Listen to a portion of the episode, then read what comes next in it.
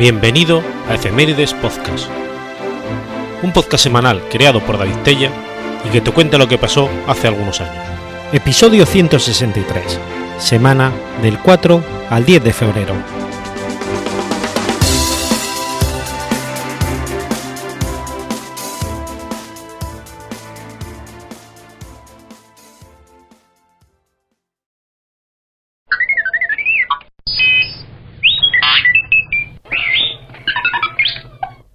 4 de febrero del 211. Muere Septimio Severo. Lucio Septimio Severo fue emperador del Imperio Romano de 193 al 211, con el nombre oficial de Lucius Septimius Severus Pius Pertinax Augustus. Fue el primer emperador romano de origen norteafricano en alcanzar el trono y el fundador de la dinastía de los Severos. Nació el 11 de abril de 145 en Leptis Magna, ciudad situada en la Tripolitania, en la costa de Libia. Severo era de origen bereber y púnico, a través de su padre, Publio Septimio Geta, quien obtuvo la ciudadanía romana durante el siglo I. Su madre, Fulvia Pia, descendía de una familia en la que se combinaban, a través de una serie de matrimonios, ciudadanos italianos con habitantes del norte de África. Ambas ramas familiares estaban compuestas por notables. Su abuelo había servido como prefecto de Leptis antes de que Tiberio convirtiera la ciudad en una colonia gobernada por un dubrio.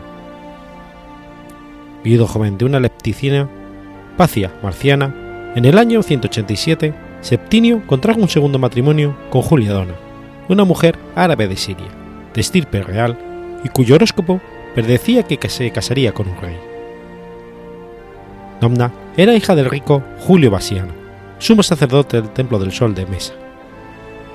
Fruto de este matrimonio nacieron dos hijos, Septimius Basanius Caracalla y Septimius Get. Severo tenía un fuerte acento púnico, lo que le valió las burlas de sus contemporáneos. No obstante, su rápido ascenso político refleja la prosperidad de la que en esta época gozaba la provincia de África y su perfecta integración en el mundo romano. Gracias a uno de sus influyentes premios, Severo dejó Leptis por Roma a la edad de 18 años. Allí sirvió en numerosos puestos civiles y militares. Durante el reinado de Cómodo, desempeñó de manera brillante su carrera senatorial y fue destinado durante una época a la Galia Lugdunensis, en cuya capital, Lugdunum, nació su hijo mayor. Gracias al apoyo del Prefectus de la Guardia Pretoriana, Emilio Laeto obtuvo el puesto de legatus en la provincia de Panonia Superior, donde se le concedió el mando de tres legiones para defender la frontera.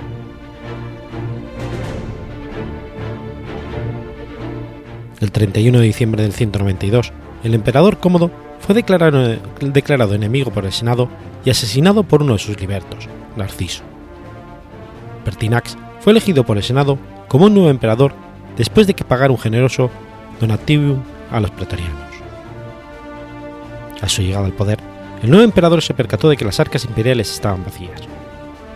A fin de revitalizar la economía, Pertinax decidió eliminar gastos superfluos, para lo que eliminó a los pretorianos del poder e impuso una disciplina más severa. Tres meses después, fue asesinado y sucedido por Didio Juliano, quien adquirió el trono en una subasta dirigida por los pretorianos en la que se impuso al suegro de Pertinax, Tito Fabio Sulpiciano.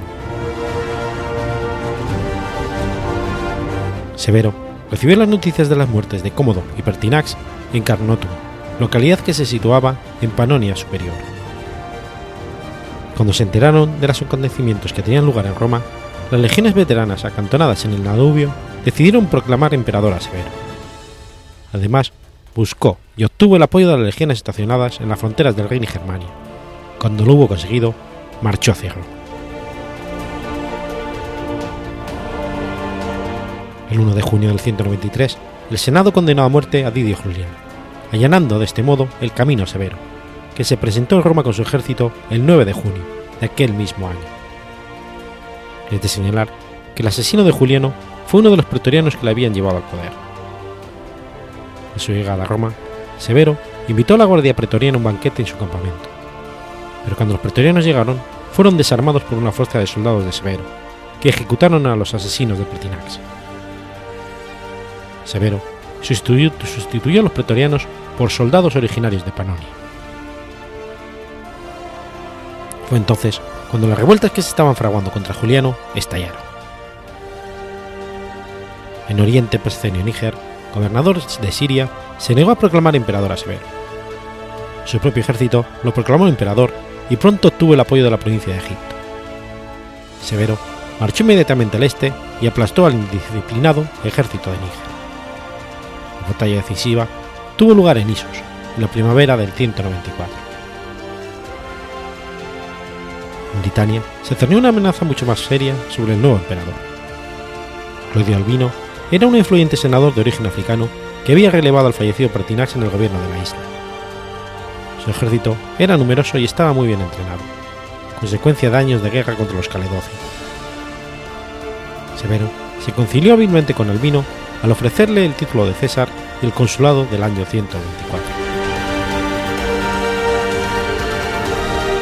En el 195, tras una campaña contra el imperio parto, Severo proclamó a Albino enemigo público. Este último cruzó el Canal de la Mancha en el 196 a la cabeza de todos los hombres que pudo reunir, unos 40.000 soldados. La decisiva batalla de Dunum tuvo lugar un año después cerca de la localidad del mismo nombre. Tras la batalla, en la que Severo y sus legiones resultaron victoriosos, Albino escapó, suicidándose poco después. Severo ordenó que se despojara de su ropa al cuerpo de su enemigo, para que pudiera ser pisoteado por un caballo. Se envió su cabeza a Roma y su cuerpo fue arrojado al Ródano. La mujer y los hijos de Albino fueron asesinados poco después de recibir la noticia. Otros 29 senadores que le habían apoyado fueron ejecutados brutalmente. Habiendo consolidado su poder, Septimio Severo tomó el nombre de Pertinax, se proclamó hijo de Marco Aurelio y creó una genealogía ficticia que se remontaba a Nerva. El reinado de Septimio Severo tuvo un marcado carácter militar que se refleja en numerosas medidas tomadas por el emperador, como la sustitución de los pretorianos por los legionarios de Panonia en el año de su ascenso al trono. La eliminación de la Guardia Pretoriana hizo que, a opinión de Dion Casio, la juventud autóctona de la península itálica se quedara sin empleo, convirtiéndose la mayoría en gladiadores o en bandidos. Entre los años 197 y 199 se libraron con éxito una serie de campañas contra el imperio parto que derivaron en el establecimiento de la nueva provincia de Mesopotamia. Tras la conquista de la ciudad de Tesifonte, en cuyo asedio murieron cerca de 100.000 personas, los romanos se apoderaron de los tesoros de los partos.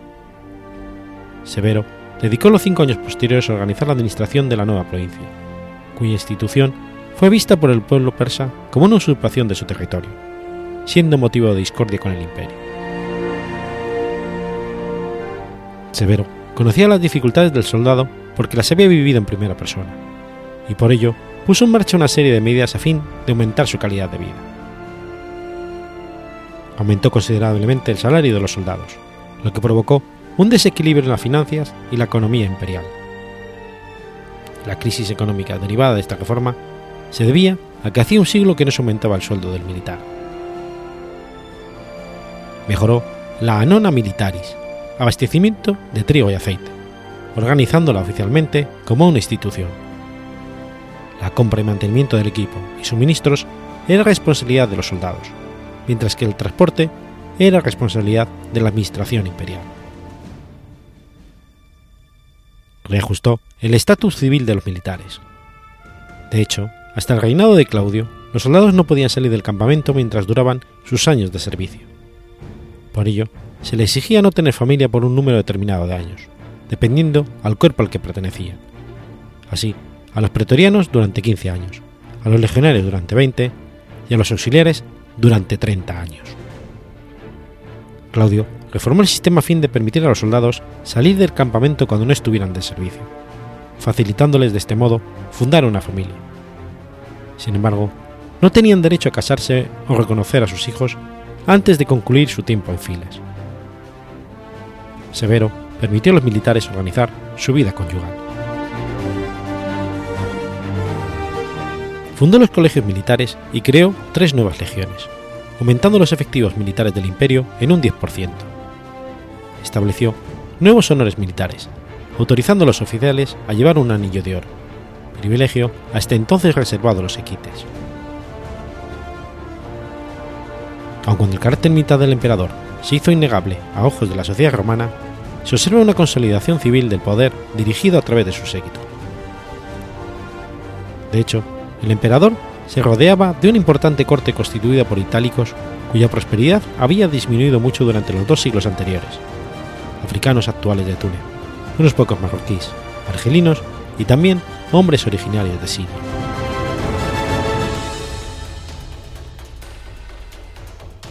Septimio Severo erigió un conjunto de importantes construcciones y modificó la estructura de la organización gubernamental del imperio.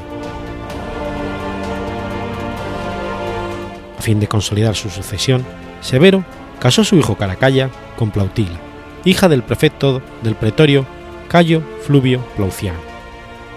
No obstante, pronto las relaciones entre la pareja se deterioraron irremediablemente. Plauciano fue acusado de traición por los centuriones en el 205, sobornados probablemente por Caracalla. Severo le hizo asesinar y Plautilla fue recluida en la isla de Lipari. En el 208, Septimio Severo embarcó en compañía de sus hijos, Queta y Caracalla, hacia la provincia de Britania para combatir a los caledonios. Ambos ejércitos se enfrentaron en una serie de batallas hasta el año 209, sin que se produjera ninguna victoria decisiva. A fin de asegurar la frontera norte del imperio, Severo reforzó el muro de Adriano. Muy debilitado por la gota, Severo se retiró a Eboracum, donde falleció el 4 de febrero de 211 a la edad de 65 años. Según algunas fuentes, en su lecho de muerte Severo pronunció una frase que aún hoy sigue siendo famosa. Mantened la paz, enriqueced a los soldados y burlaos del resto.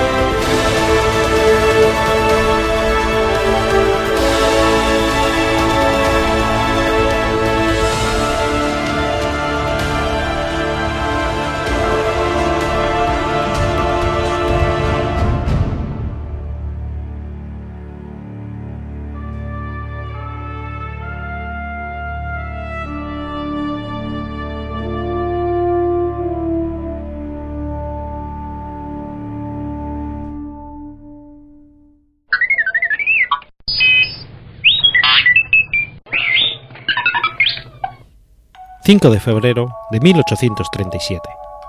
Nace Francisco de Paula Loño y Pérez. Francisco de Paula Loño y Pérez fue un militar y político español. Descendiente de una larga saga de militares, fue hijo del brigadier Ángel Loño Martínez, gobernador militar de Ferrol y de Lugo, y nieto del capitán de navío Eugenio Loño Palacios. Ingresó en el Colegio de Infantería el 5 de noviembre de 1851. Participó en los combates mantenidos desde el 1 de enero al 12 de enero de 1860, incluidas la batalla de los Castillejos, la de Tetuán y la de Wad Ras, todas ellas durante la Guerra de África y a las órdenes del general Leopoldo O'Donnell. Llegó al grado de teniente general en 1901.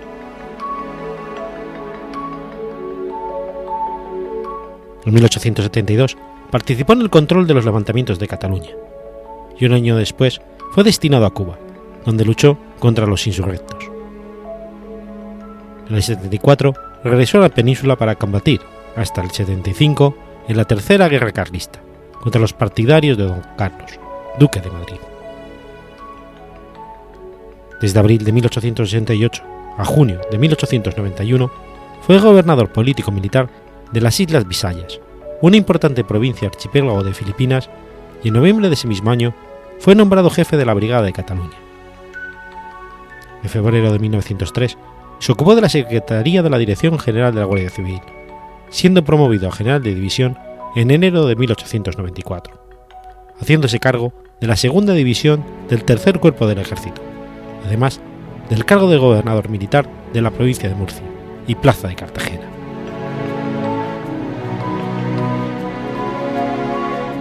En febrero de 1896 fue destinado a Cuba, donde ejerció el cargo de gobernador militar de la provincia y plaza de La Habana, y comandante general del tercer cuerpo del ejército, mandando personalmente los combates de Figueroa, Carabeo, Tamba, Juan Contreras y Carambol, siendo premiado por estos servicios con la Gran Cruz Roja del Mérito Militar.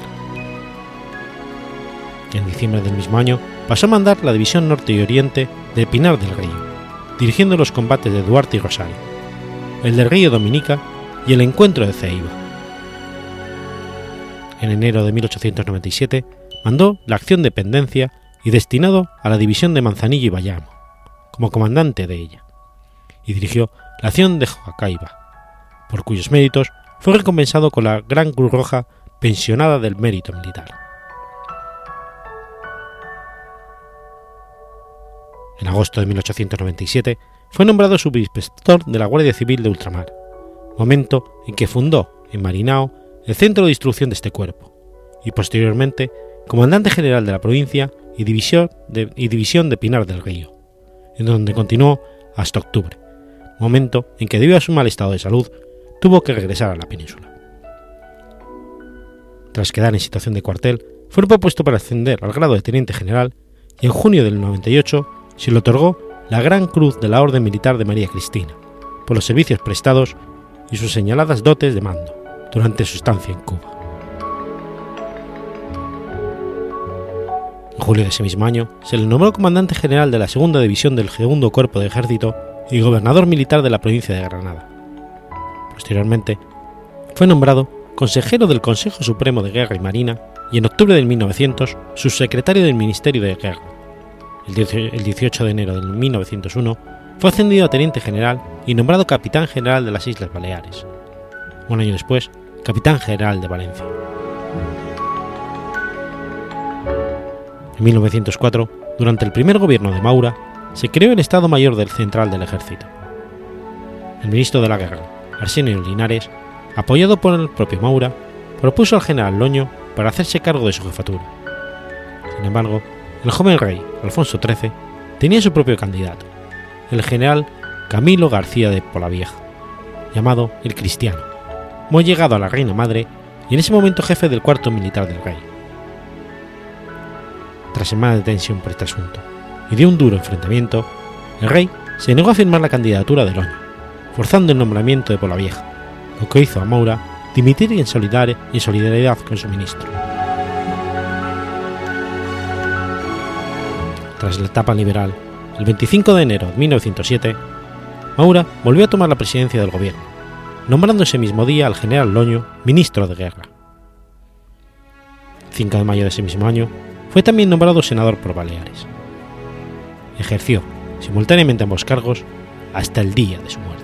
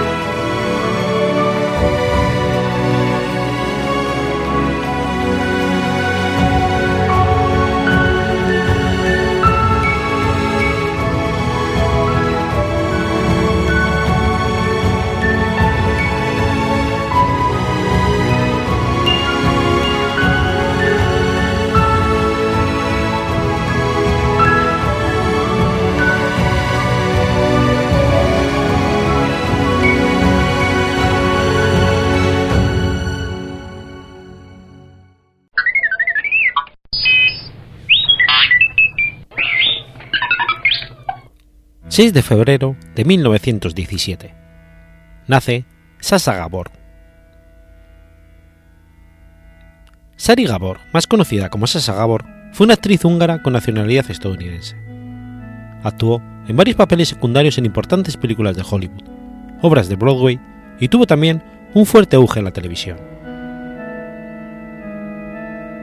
Sus padres fueron Vilmos Gabor, militar, y Janka Tilleman, joyera y manager de artistas. Su abuela, Francesca Kende, era propietaria de una joyería.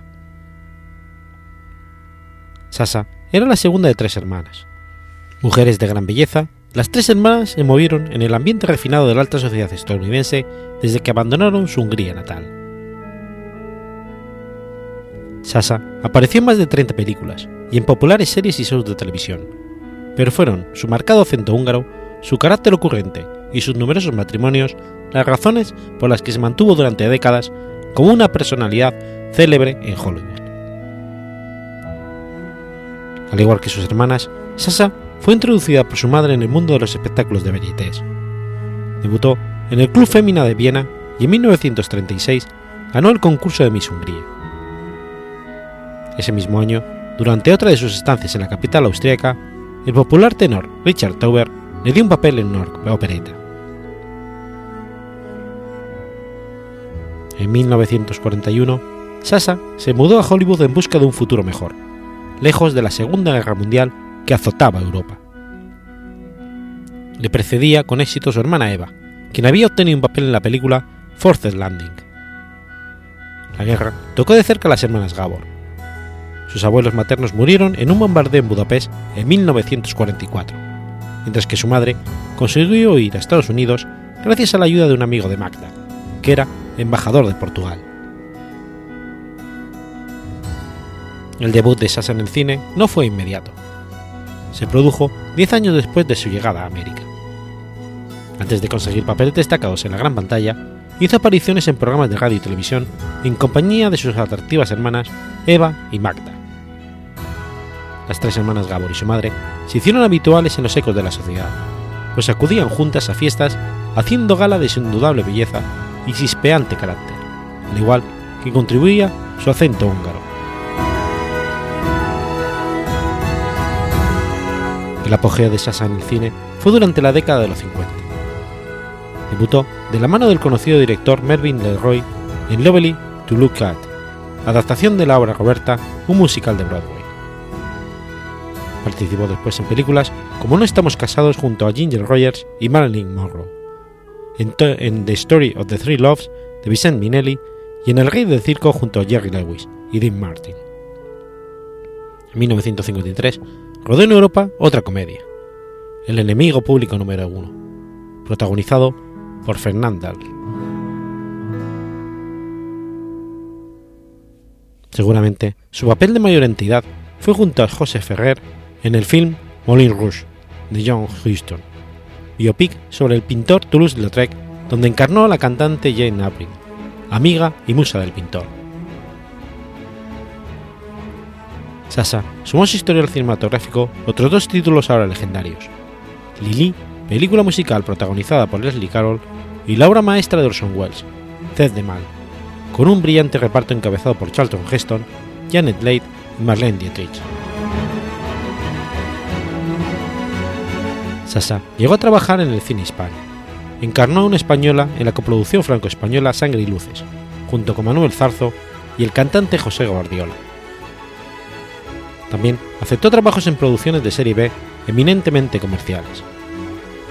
Rodó la película de ciencia ficción Queen of the Other Space y el film The Girl in the Kremlin se codeó con Les Butcher, galán famoso por sus películas de Tarzán, que es ahora recordado en España por su matrimonio con Carmen Cervera.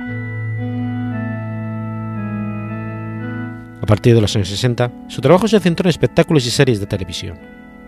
Colaboró con el humorista y presentador Bob Hope y tuvo papeles de estrella invitada en múltiples series de varias décadas, como Batman, Bonanza, Vacaciones en el Mar, El Príncipe de Bel Air.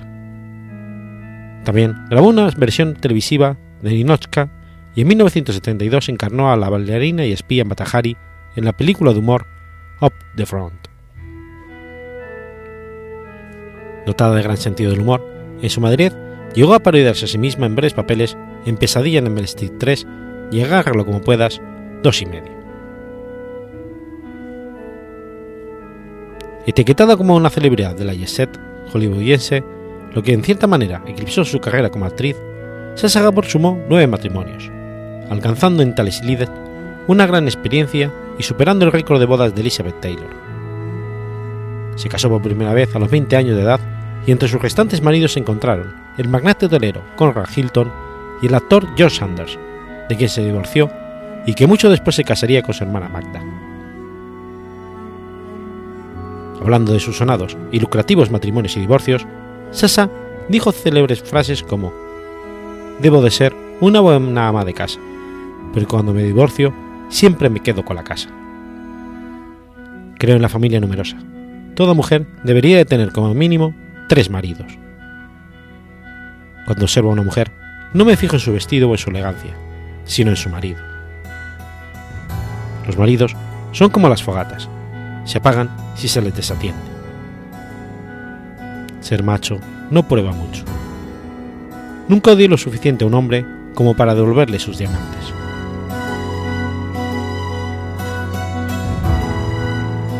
Su último matrimonio y el más duradero, hasta su fallecimiento, la emparentó en, 1986 con la nobleza europea. Se casó con el alemán Friedrich Prinz von Hunt, de quien muchos afirmaban que ostentaba un título aristocrático sin validez legal en su país. Sasa Gabor era famosa por su agudo ingenio, su predilección por las joyas y su peculiar acento, razones por las que mantuvo gran notoriedad, al margen de su regular carrera. Alcanzó resonancia mundial en 1989 el incidente que protagonizó cuando abofeteó a un, policía que le había detenido por una infracción de tráfico. Ella conducía su Rolls Royce con una documentación caducada y en presumible estado de embriaguez. Por dicha agresión a la gente, la actriz pasó tres días en una celda y tuvo que cumplir 120 horas de trabajo comunitario en un albergue de mujeres. La misma Sasa parodió la gallerta en un episodio de la telecomedia El Príncipe de Bel Air. De inusual longevidad, su buena salud empezó a quebrarse en 2002, al sufrir un accidente de automóvil por el que estuvo hospitalizado durante varias semanas. En 2005 sufrió una trombosis y quedó parcialmente inválida, teniendo que desplazarse en silla de ruedas. Se sometió a una operación para eliminar una obstrucción arterial. En 2007 tuvo cirugía relacionada con su operación anterior y después fue sometido a una cirugía para tratar una infección. En julio de 2010 sufrió una caída en su casa y tuvo que someterse a una operación de cadera. Pocos meses después, el 14 de enero del 2011, cirujanos en Estados Unidos amputaron tres cuartas partes de su pierna derecha a la altura de la rodilla a causa de una gangrena. El 18 de mayo de ese mismo año, fue ingresada en el hospital de Los Ángeles para ser intervenida de urgencia a causa de una hemorragia digestiva derivada de una mala colocación de la sonda gástrica que la alimentaba. A consecuencia de esto, la actriz cayó en un coma del que salió cinco días después. En diciembre de 2014 se dio la noticia de que estaba conectada a una máquina que le permitía seguir con vida, alimentada por una sonda nasogástrica, aunque perdiendo el conocimiento por momentos. Gabor falleció debido a un ataque cardíaco en su hogar el 18 de diciembre de 2016, apenas dos meses antes de cumplir los 100 años.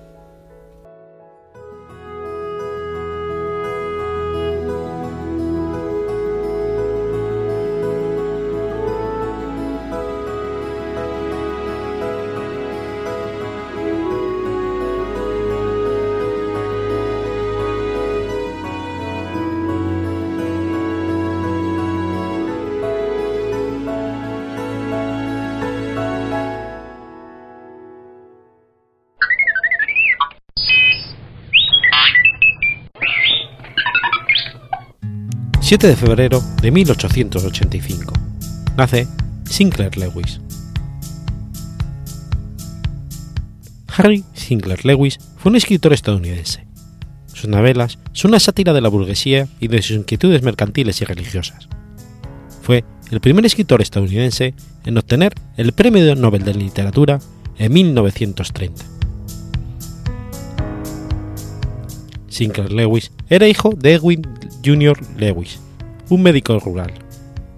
Su madre, Edna Kermont, murió en 1891 y su padre volvió a casarse. Desde muy joven se apasionó por la lectura y empezó a redactar un diario. A los 13 años se escapó de su casa para intentar enrolarse como tambor en la guerra hispano-estadounidense. Estudió en la Universidad de Yale, en la costa este de los Estados Unidos, y se licenció en 1908. Después de obtener un título universitario, se decidió a viajar a través del país hasta 1915, alternando la redacción de poemas y relatos cortos con trabajos ocasionales como periodista y corrector de pruebas en editoriales. El primer libro que publica, con el seudónimo de Tom Graham, es Hike Under a Plane, en 1912.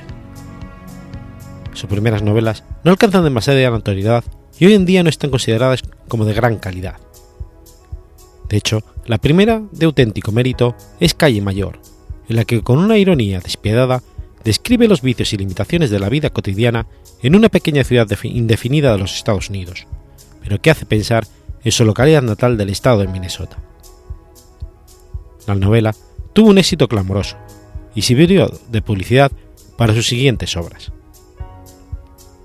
Babbitt está considerada por muchos críticos como su mejor libro.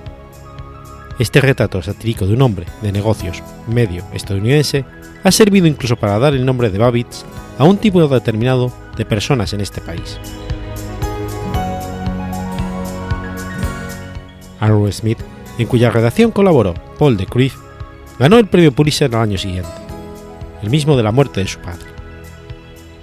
Lewis rechazó el prestigioso galardón y escribió una larga carta explicando sus razones al comité del premio. A pesar de ello, hay quienes piensan que el verdadero motivo del rechazo fue el haber estado ofendido porque no se lo dieron por Cae Mayor en 1921 y por Babbitt al año siguiente. John Ford rodó una película del mismo título, basada en su novela, que protagoniza Ronald Colman y fue estrenada en 1931. En 1930 se le concedió el Premio Nobel de Literatura por su vigorosa y plástica técnica puesta al servicio de la descripción y por sus habilidades en la construcción amena e inteligente de nuevos tipos y caracteres. En 1935 publicó la novela Eso no puede pasar aquí, en que refleja cómo un dictador fascista llega al poder democráticamente en los Estados Unidos. Algunos afirman que anticipó la llegada de Donald Trump al poder se casó y divorció en dos ocasiones, y tuvo dos hijos, Wells, que murió durante la Segunda Guerra Mundial, y Mitchell. Sinclair Lewis falleció a causa de un avanzado alcoholismo el 10 de enero de 1951 en Roma. Sus restos fueron repatriados y enterrados en su ciudad natal.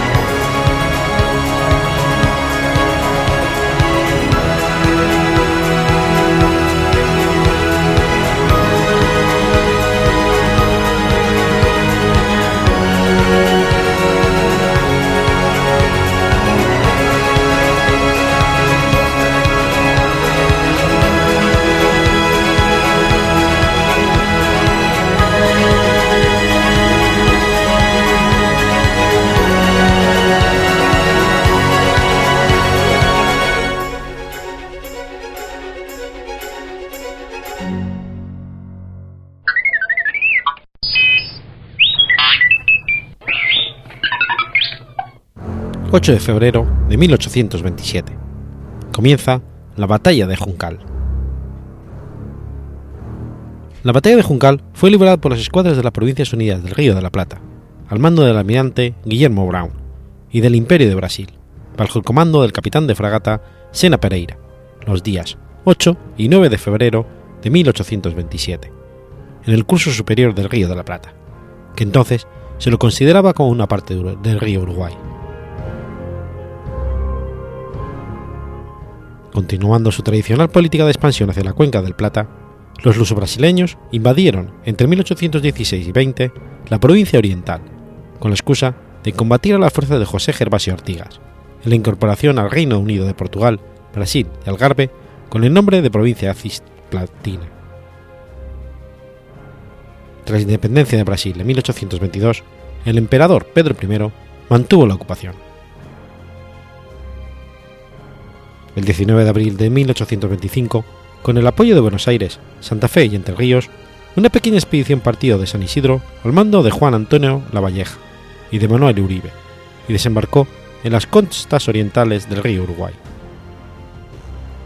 Pronto consiguieron sumar a su movimiento y a la población de la campaña uruguaya y pusieron sitio a Montevideo, y reunidos en el Congreso de la Florida, solicitaron reincorporarse a las Provincias Unidas del Reino de la Plata.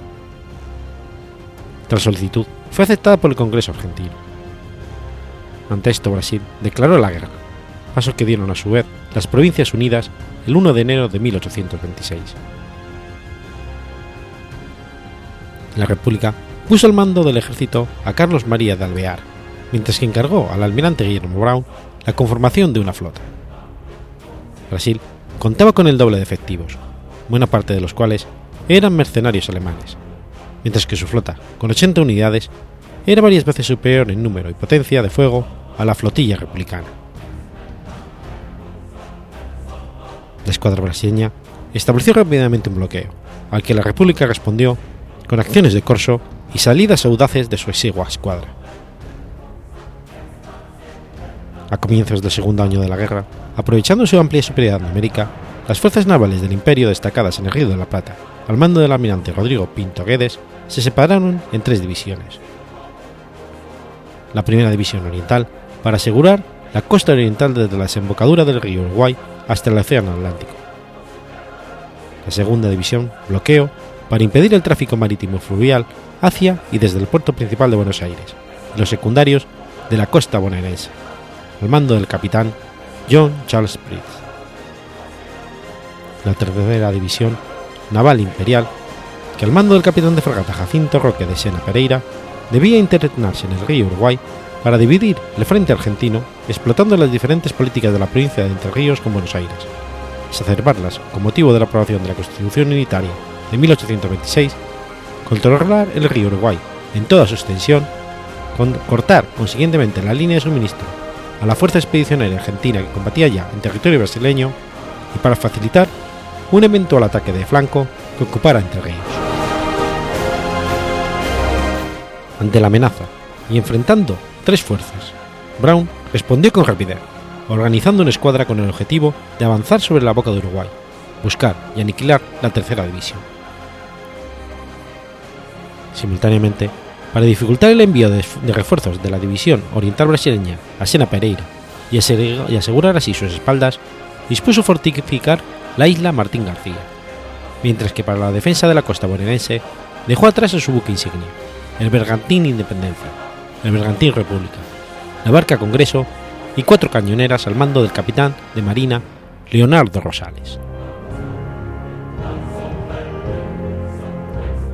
El 26 de diciembre de 1826 zarpó la escuadra argentina, arribando al río Uruguay el 28 de diciembre. Encontraron una escuadrilla de la tercera división e inició su persecución, dándole alcance el día 29 en Yaguaray. Brown envió al comandante brasileño como emisario a John Alcest capitán de la Sarandí, invitando, intimidándolo a la rendición. Pero Sena Pereira tomó prisionero al parlamentario. Con ello, dio inicio el combate que se extendió al día 30 de diciembre. Dada la falta del viento y la estrechez del canal que impedía maniobrar adecuadamente, la acción no, pasa, no pasó de ser una escaramuza. Impedido de acceder al estrecho canal, Brown se retiró al sur hacia la Punta Gorda para esperar a los brasileños. Previamente desembarcó un destacamento en la isla Vizcaíno para eliminar el ganado y envió instrucciones a la milicia de Santo Domingo de Soriano para obstaculizar el abastecimiento de los brasileños. Estos últimos se retiraron hacia el norte, hasta Concepción del Uruguay, donde consiguieron alimentos. Considerando la amenaza de la división Mariat sobre su retaguardia, Brown decidió regresar a Buenos Aires en busca de refuerzos para Martín García. También encargó a Rosales regresar la goleta Sarandí al Uruguay, por el Paraná de Las Palmas, mientras ultimaba los preparativos, finalizados los cuales se retiró a la flota, embarcando en una pequeña ballenera. El 6 de enero se iniciaron los trabajos de fortificación. La división Mariat inició un avance sobre la isla con la corbeta Maceiro, cuatro bergantines y cinco goletas. El día 18, por dos veces, Brown ordenó salirse al encuentro. Tras el cañoneo, la flota brasileña se retiró. Brown deseaba por un lado atraer a la tercera división al combate, pero también evitar que se uniera a la división Mariat, o que ésta atacara su retaguardia. Para lograrlo, contaba con excelente informe diarios de inteligencia, por lo que podía seguir los movimientos de la escuadra imperial e incluso influir en ellos. En efecto, el emisario enviado por Rodrigo Pinto Guedes, con instrucciones para Sena Pereira, había sido cooptado por patriotas en Montevideo, con lo que pasaba primero a dar novedades a Brown. Así, tuvo noticias de que Pinto Guedes comunicaba a Sena Pereira las órdenes dadas a Mariat de avanzar por el sur. Brown agregó a estas instrucciones la indicación de que la tercera división debería bajar para el 7 de febrero y encontrarse con Mariat. Brown consideraba que para esa fecha tener finalizadas las obras de fortificación y las baterías en Martín Gracia, con lo que la confianza en mantener separado a Mariat y por otro lado, tras forzar la tercera división en la batalla. Los trabajos en el nuevo fuerte se aceleraron. Brown trabajó de maestro albañil en la Santa Bárbara subterránea. El día 5 de febrero, las instalaciones estuvieron listas y Brown, en un acto solemne, le dio el nombre previsto, Constitución.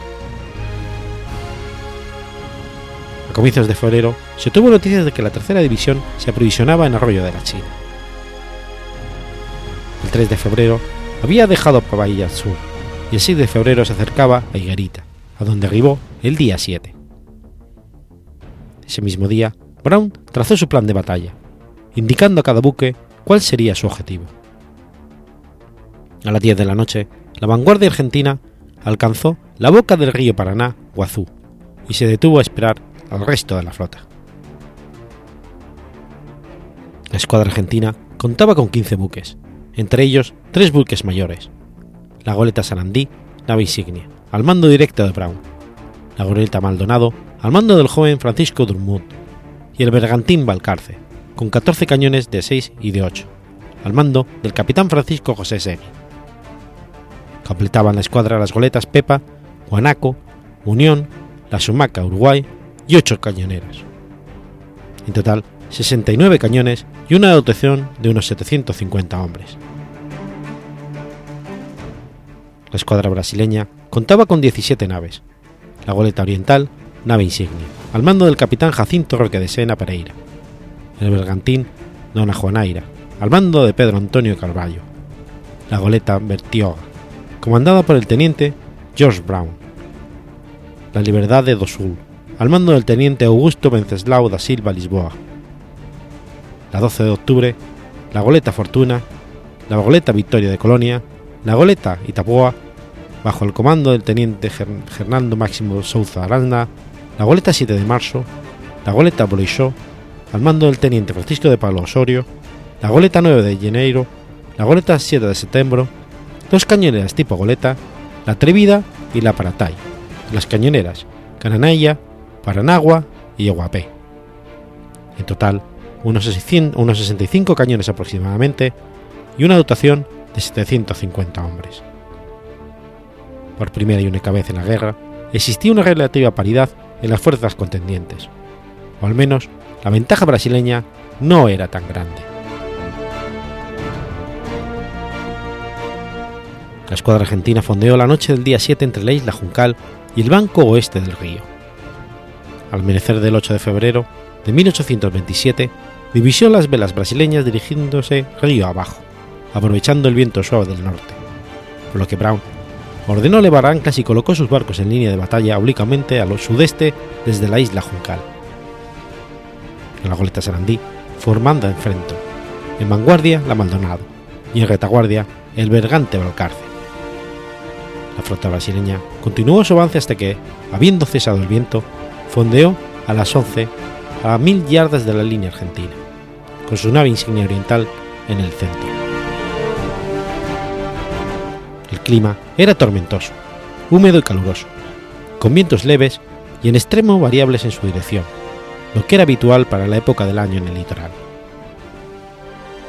Apenas fondeó sus naves, Sena Pereira hizo soltar un brulote hacia la flota enemiga, pero este fue hundido en pocos minutos por la artillería argentina. Al mediodía Brown ordenó adelantar al remo a seis de sus cañoneras, las que abrieron fuego a larga distancia con sus cañones de 18 libras. Los cañones largos argentinos tenían en general mayor alcance y la precisión de sus artilleros era superior. No obstante, el intercambio duró solo un par de horas, dado que una repentina sudestada separó a los adversarios forzándolos a suspender el combate. Los brasileños quedaron en posición dominante, por lo que Sena Pereira intentó ordenar a sus barcos en línea de ataque. Sin embargo, las maniobras de sus navíos fueron desastrosas. La goleta Libertad de Dosul encalló, mientras que el bergantín Dona Juanaira se salió de formación, desvió su rumbo y quedó al alcance del fuego simultáneo del general Balcarce, la Sarandí y tres cañoneras. A las 3 de la tarde, el viento cesó nuevamente, porque la acción se redujo al cañoneo de larga distancia. La visibilidad estaba reducida por el, humo, de los cañones, cuyo sonido era audible en lugares tan alejados como Buenos Aires y Colonia del Sacramento. Finalmente, se desató la tormenta. Los barcos se esforzaron infructuosamente en mantener sus posiciones. El general Balcarce se sentó sobre sus cuadernas terminales, pero logró mantenerse a flote. La tormenta mainó y fue reemplazada por una brisa del nordeste, lo que intentó aprovechar Sena Pereira para retirarse hacia el norte y tomar mejores posiciones. Nuevamente, la maniobra fue malograda. El 12 de octubre solo pudo ser salvado por el auxilio de las restantes naves, mientras que la goleta Hospital Fortuna no pudo fondear, derivando hacia las líneas argentinas, donde fue capturado. El teniente John Hansted Coe, prisionero a bordo desde su parlamento de diciembre de 1826, fue liberado. Solo a medianoche, el escuadrón imperial consiguió reunir sus navíos y fondear en desordenada formación río abajo, cerca de la isla Sola. Exhaustos, los brasileños no fueron capaces de planificación alguna. Apenas amaneció, el capitán Sena Pereira se embarcó en la Oriental para definir con sus capitanes el plan de la batalla. Básicamente, si combatir navegando o fondeados. No hubo decisión, y Sena Pereira resolvió decidir su táctica sobre la marcha. Por su parte, Brown ya estaba listo. A las 8 y con brisa del sudeste, ordenó izar en el mástil de la Sarandí un paño de bandera rosa, señal para que la flota ocupara la posición de Barlovento, virasen y, avanzasen en línea contra los brasileños. Sena Pereira ordenó formar en línea y fondear, pero nuevamente la respuesta fue de confusión y desorden. Algunas de las cañoneras salieron de formación, derivando a Sotavento. Gritando con un megáfono, trató inútilmente de poner orden. Pero ante la rápida y ordenada aproximación argentina, cambió su decisión, ordenando ahora recibir al enemigo con las velas izadas.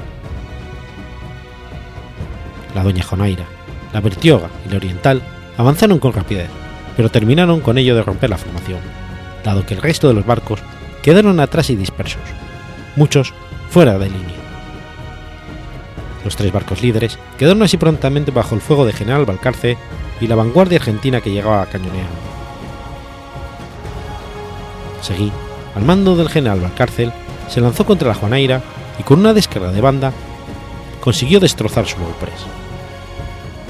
La siguiente derribó el trinquete y causó tales averías que la embarcación estuvo a punto de zozobrar.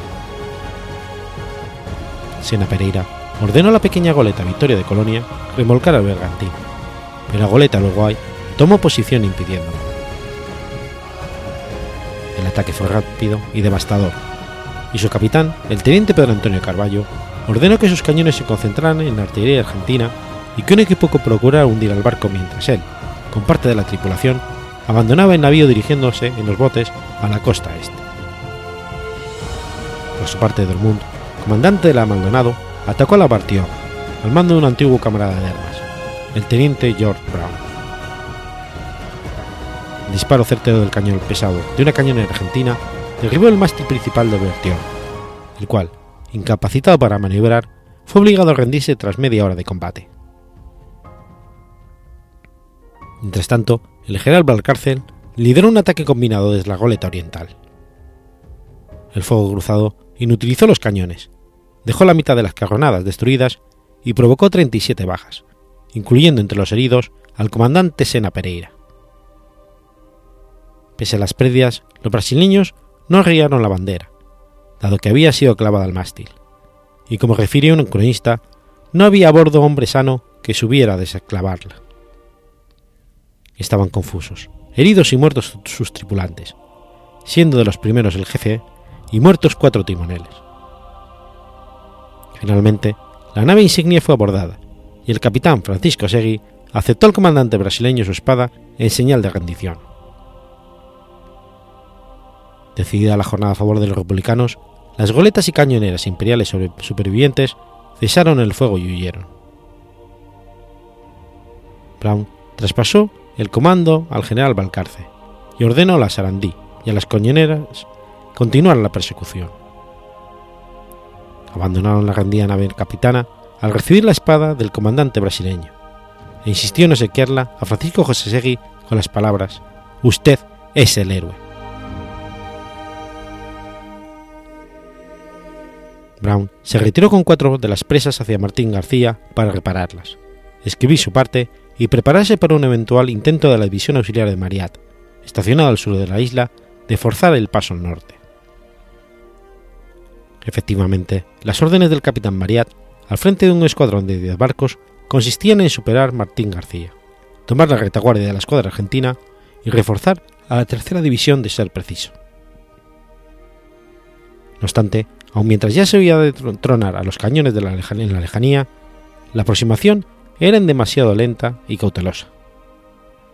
Mariat envió en vanguardia una goleta para edificar las aguas del canal del infierno, del lado oeste de la isla.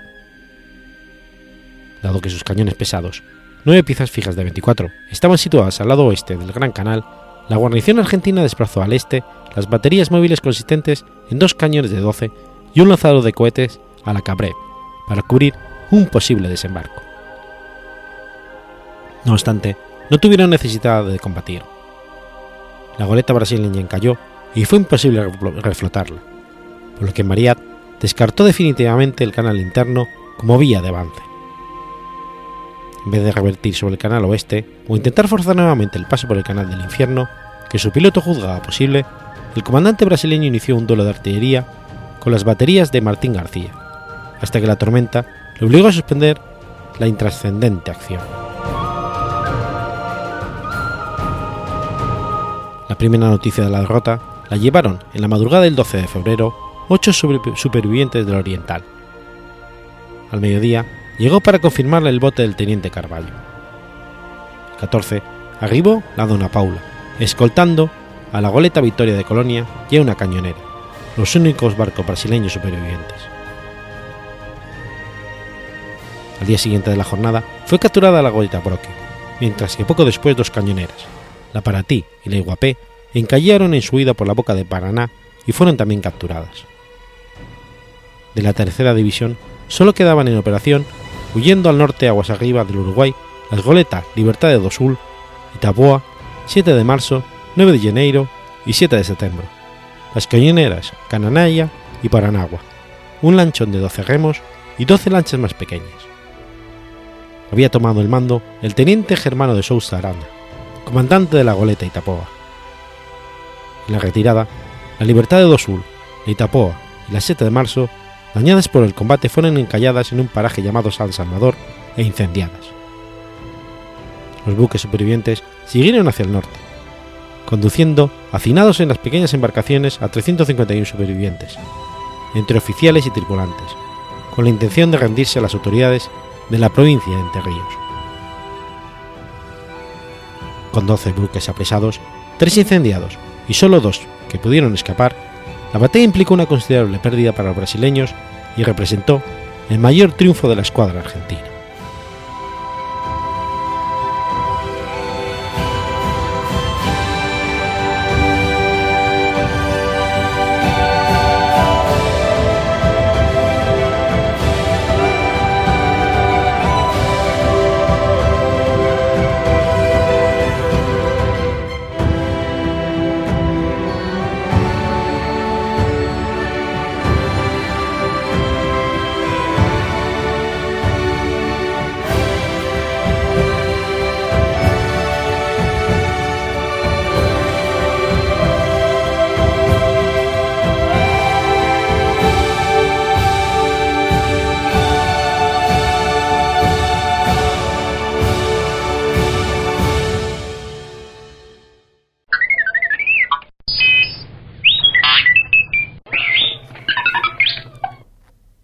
Febrero de 2009. Muere Eluana Englaro. Eluana Englaro fue una mujer italiana que estuvo en estado vegetativo debido a un accidente de tráfico desde el 18 de enero de 1992 hasta la fecha de su muerte. Ante la situación irreversible de la hija, su padre apoyó la posibilidad de suspender el suministro de alimentos, dejándola morir, ya que según él habría expresado claramente el deseo de morir en caso de sufrir un accidente que la dejara en coma o en estado vegetativo. Sin embargo, el caso generó gran controversia en el marco del habitual debate en torno a la eutanasia, hasta llegar al ámbito político y judicial. El caso fue llevado a la Corte y la petición del padre fue rechazada en diciembre del 99 por la Corte de Apelaciones de Milán y en abril de 2005 por el Tribunal Supremo. Una petición de un nuevo juicio fue concedida por la misma Corte de Casación el 16 de octubre del 2007, lo que generó una dura crítica por parte del Vaticano. La Corte de Apelaciones de Milán sentenció, en julio de 2008, que el padre y tutor de Luana, Pepino Englaro, tiene permitido interrumpirle el suministro de alimentación e hidratación. Desde el 94, Luana había estado al cuidado de unas religiosas, las Hermanas de la Misericordia, en la clínica Beato Luigi Talamoni, en Leuco, su padre decidió cambiarla a otro hospital para lograr que se hiciera efectiva la medida de interrumpir su tratamiento. La opinión pública ha discrepado en torno a la sentencia de la Corte de Apelaciones, mostrándose algunos a favor de ella, como el Partido Radical Italiano, y otros en contra, tales como el periodista Giuliano Ferrara y los sectores religiosos. Antes de la muerte de Luana, Pepino, claro, llegó a señalar que pese a encontrarse legalmente facultado para suspender el tratamiento de su hija, no estaba dispuesto a proceder hasta que todo el proceso de apelación hubiese concluido. El 13 de noviembre de 2008, la Corte Suprema de Italia concedió al padre de Luana el derecho a desconectarla de las máquinas que le permitían seguir con vida, decisión que se encontró con la inmediata oposición por parte del gobierno italiano y de la Iglesia Católica. El cardenal Ennio Antonelli presidente del Consejo Pontificio para la Familia, señaló que Luana está en estado vegetativo, pero no es un vegetal. Es una persona que está durmiendo. La persona, incluso en tal estado, mantiene toda su dignidad. La persona es valiosa en sí misma, no por cuanto ella consume o produce, o por el placer o satisfacción que puede dar a otros. En febrero de 2009, fue llevada a un hospital privado de Udine, donde un equipo médico la asistiría mientras permaneciese en él. El 6 de diciembre, Silvio Berlusconi redactó un decreto que, que, pretendía obligar a continuar con el tratamiento de Luana, pero el presidente de la República, Giorgio Neapolitano, rehusó firmarlo, impidiendo que entrase en vigor. Finalmente, murió a las 19.35 del 9 de febrero de 2009.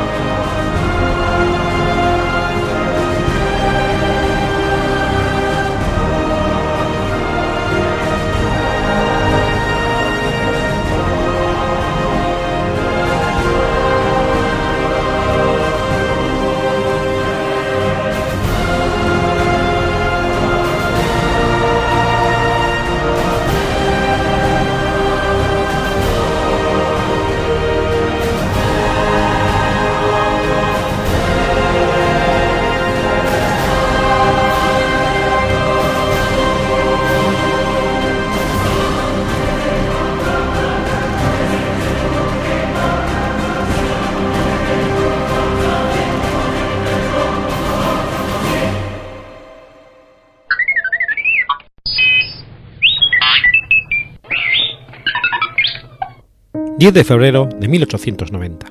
Nace La Niña de los Peines. La Niña de los Peines fue una cantadora gitana flamenca considerada como una de las voces más importantes en la historia de este arte. Su nombre auténtico era Pastora María Pavón Cruz. Nació de cuna gitana. Su padre fue el cantador Francisco Pavón Cruz, conocido como el Paiti, natural del Viso del Alcor, aunque se crió en Tocina, su madre fue Pastora Cruz Vargas, natural del Arjal, y sus dos hermanos, Tomás Pavón y Arturo Pavón, también cantadores. A los ocho años realizó su primera actuación pública, cuando fue contratada en una caseta de la Feria de Sevilla para sustituir a su hermano mayor. En 1901 debutó en Madrid en el Café del Brillante, donde conoció a Ignacio Zuloaga que lo convenció para actuar en Bilbao en el Café de las Columnas. A partir de entonces comenzó a conocérsela como la niña de los peines, por unos tangos que interpretaba frecuentemente y que sin embargo jamás grabó en disco a pesar de la existencia de las casas discográficas.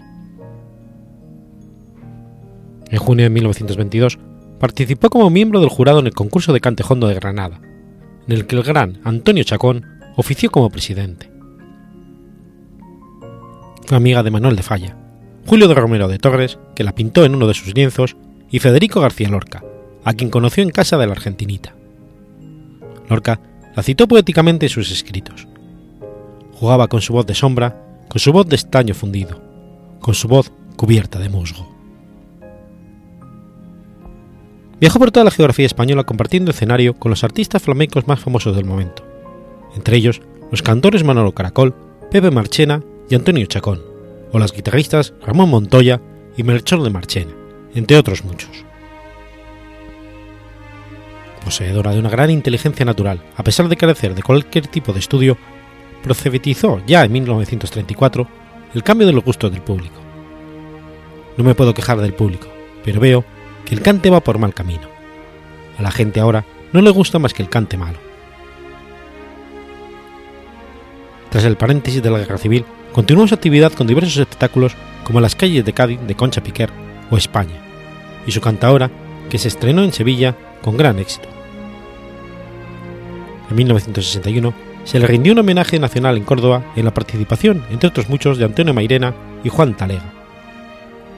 En 1968 fue inaugurado un monumento en su honor, situado en la Alameda de Hércules de Sevilla, obra del escultor Antonio Llanes. Más tarde, se realizó otro como reconocimiento de la ciudad de Larán, Ucial, localidad a la que estuvo vinculada por su madre. Falleció en Sevilla el 26 de noviembre de 1969, poco después de que su marido, también el cantador Pepe Pinto, con quien se había casado en 1931.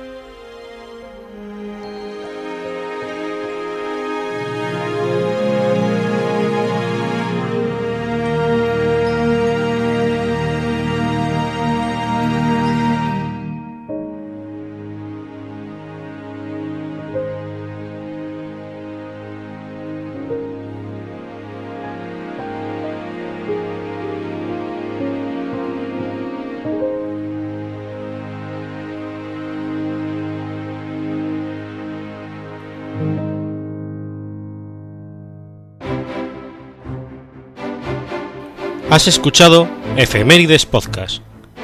Si quieres ponerte en contacto conmigo, puedes hacerlo por Twitter a la cuenta arroba efemeridespod o mi cuenta personal, arroba telladavid, o por correo electrónico a la dirección efemeridespod.gmail.com. También puedes visitar la página web efemeridespodcast.es. Y recuerda que puedes suscribirte por iTunes y por iBox, y tienes un episodio nuevo cada lunes.